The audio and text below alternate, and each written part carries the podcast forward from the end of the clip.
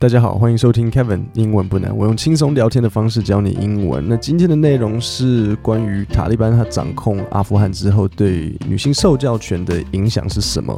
那你知道最近这件事情一直在讨论，那美国他们也有一些动作，他们在还在想说之后到底应该怎么样子办。那我们今天就先从这个新闻开始。Women in Afghanistan can continue to study in universities, including at postgraduate levels, but classrooms will be gender segregated and Islamic dress is required, announced the Taliban government's new higher education minister. 好，所以这边我有几个单词要讲。第一个就是 postgraduate，postgraduate 就是像研究所或者是博士，这就是 postgraduate level，就是大学之后，所以女生还是可以继续去上学，只是问题是什么？ 问题会是 classrooms will be gender segregated。OK，所以这其实是两个单字。第一个是 gender，gender 的意思就是性别，那 segregate 的意思是分开，所以 gender segregated 对不对？性别分开，就是说男生在男生班，女生在女生班，就是有像有的啊，像师大附中啊，它好像是这样子。那 but classrooms will be gender segregated and Islamic dress is required announced the Taliban government's new higher education minister，然后还必须要配合有 Islamic dress，就是说要按照他们这个伊斯兰教条的服装。OK，所以就是全部都是要照规矩来。The world has been watching closely to see what extent the Taliban might act differently from their first time in power in the late 1990s. During that era, girls and women were denied an education and were excluded from public life。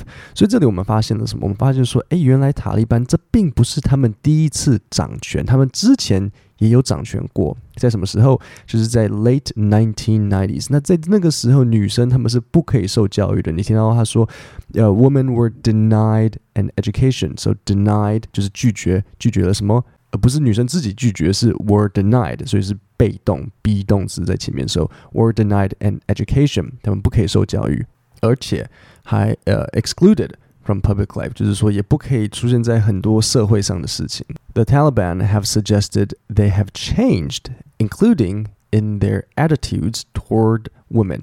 However, women have been banned from sports, and the Taliban have used violence in recent days against women protesters demanding equal rights。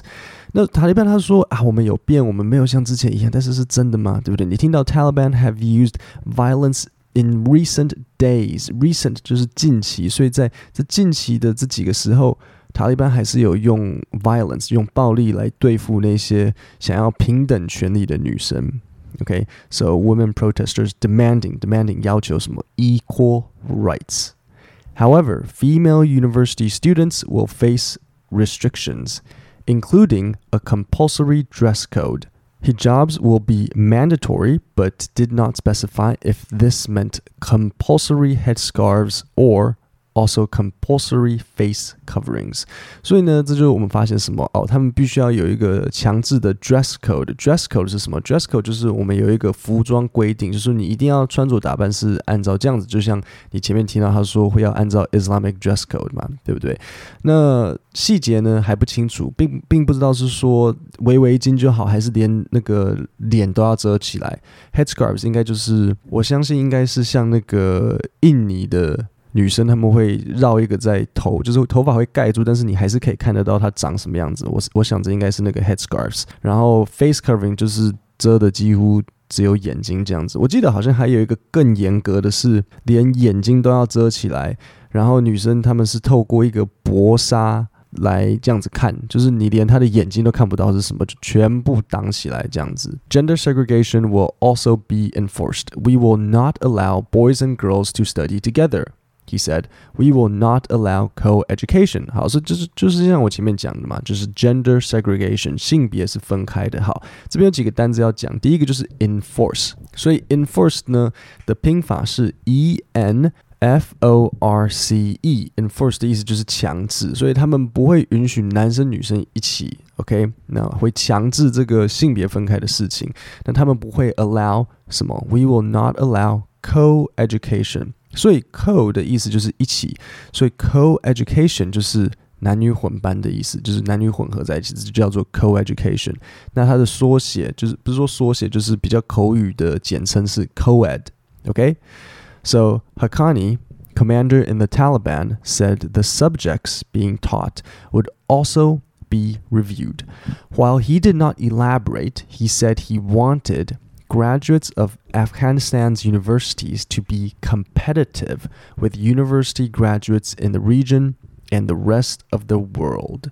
所以他就是说，还是希望说，呃，阿富汗大学可以有呃竞争力，competitive，可能有困难啊，管这么多，因为他还说这个很多学校教的东西必须要重新被检讨。可能不符合他们的规矩，像这样子。他说，subjects，subjects 就是这些科目，subjects being taught would also be reviewed。那 review 的意思就是要重新审核、重新检查。The Taliban, who subscribed to a strict interpretation of Islam, banned music and art during their previous time in power. This time around, television has remained and news channels still show women presenters. OK，所以这边我几个单词要讲。第一个就是 subscribe。subscribe 大家应该最清楚的意思就是订阅，但是 subscribe 还有另外一个意思，就是 subscribe to。subscribe to 的意思是什么？就是同意、支持这样子。所以这个塔利班他们同意，他们支持的是一个很严格的伊斯兰解解读。OK，a、okay? strict interpretation of Islam。 那会发生什么事情？就是他们会禁止音乐跟艺术，OK，banned、music and art during their previous time in power，就是说他们在呃二十年前他们掌权的时候，他们那时候是完全禁止这个音乐跟艺术的。那在这一次他们掌权呢，就是电视还是可以有，那新闻还是有女生的主播 （woman presenters，presenters 就是主播。While the Taliban have not ruled out the eventual participation of women in government, the spokesman said it is not necessary that women be in the cabinet. OK，所以这个不平的地方就开始跳出来了。他说，他们虽然没有 rule out，rule out 的意思就是把某件事情不纳入考量。所以你听到他说，the Taliban have have not，注意哦，是 have not ruled out the eventual，就是最终。 participation of women in government，就是说他们他们并没有现在就跟你说女生完全不可以在这个政府单位里面，OK，他们并没有完全这样讲，但是他们却说 it is not necessary that women be in the cabinet。cabinet 的意思呢有两个。cabinet 的第一个意思就是像一个柜子，那比如说，嗯，我跟你说，哎，这个盐在哪？说哦，it's in the cabinet。但是 cabinet 还有另外一个意思就是内阁。 呃，所以根据他这边呢，也许女生可以从政，就是可能基层的公务人员这样子，也许，但是要进入内阁就嗯没有必要，他们就这样讲。It is not necessary that women be in the cabinet. The new higher education policy signals a change from the accepted practice before the Taliban takeover. Universities were co ed, with men and women studying side by side, and female students did not have to abide by a dress code. However, the vast majority of female university students opted to wear headscarves in line with tradition. OK，所以这边有几个单词我想要再讲一下。第一个就是 co-ed，那记不记得我前面有跟你讲说 co-educational 的意思就是男女混校，就是说男生女生是一起的，所以叫做 co-educational。因为 co 的意思就是一起啊，对不对？像 cooperate、coworker，像这样子嘛，对不对？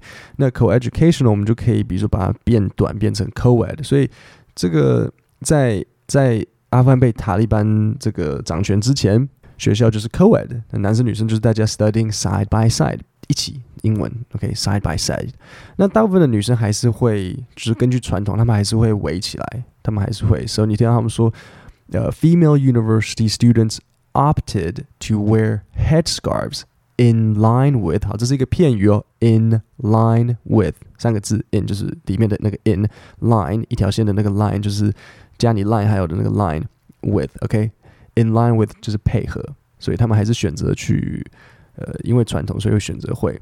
In elementary and high schools, boys and girls were taught separately even before the Taliban came to power.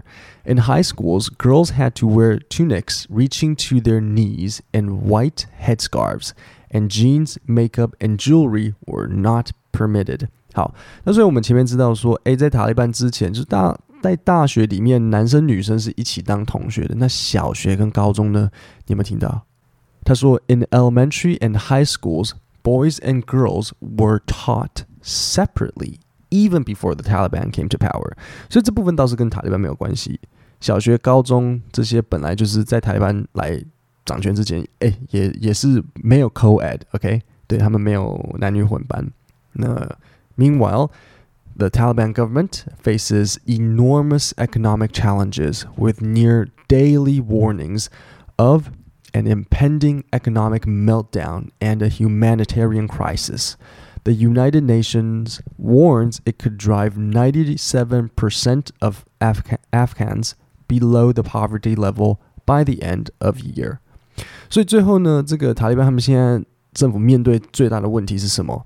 enormous 巨大的 economic challenges 就是很大的这种经济危机，因为他们现在就是很动荡啊，然后事情都很不稳定。那他们这个联合国甚至警告说，哎，可能到时候会出现的问题是有百分之九十七的阿富汗人会降到贫穷线之下。你听到他说，The United Nations 就是 UN 嘛，warns it could drive ninety seven percent of Afghans below OK 之下 below The poverty level by the end of the year. OK，就这边几个单词想要特别讲一下。第一个就是 impending，impending 的意思就是即将到来，所以他们在这个 impending economic meltdown，economic 就是经济的，然后 meltdown 就是溶解。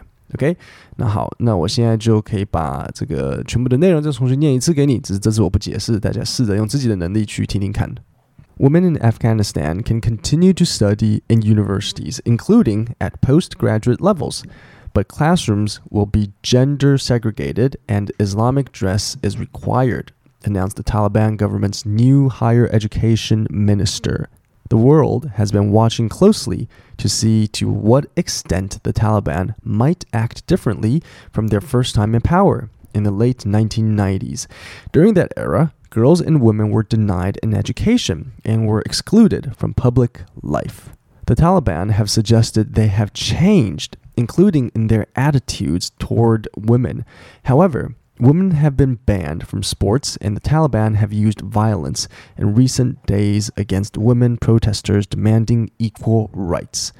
However, female university students will face restrictions, including a compulsory dress code. Haqqani said hijabs will be mandatory, but did not specify if this meant compulsory headscarves or also compulsory face coverings. Gender segregation will also be enforced. We will not allow boys and girls to study together, he said. We will not allow co education.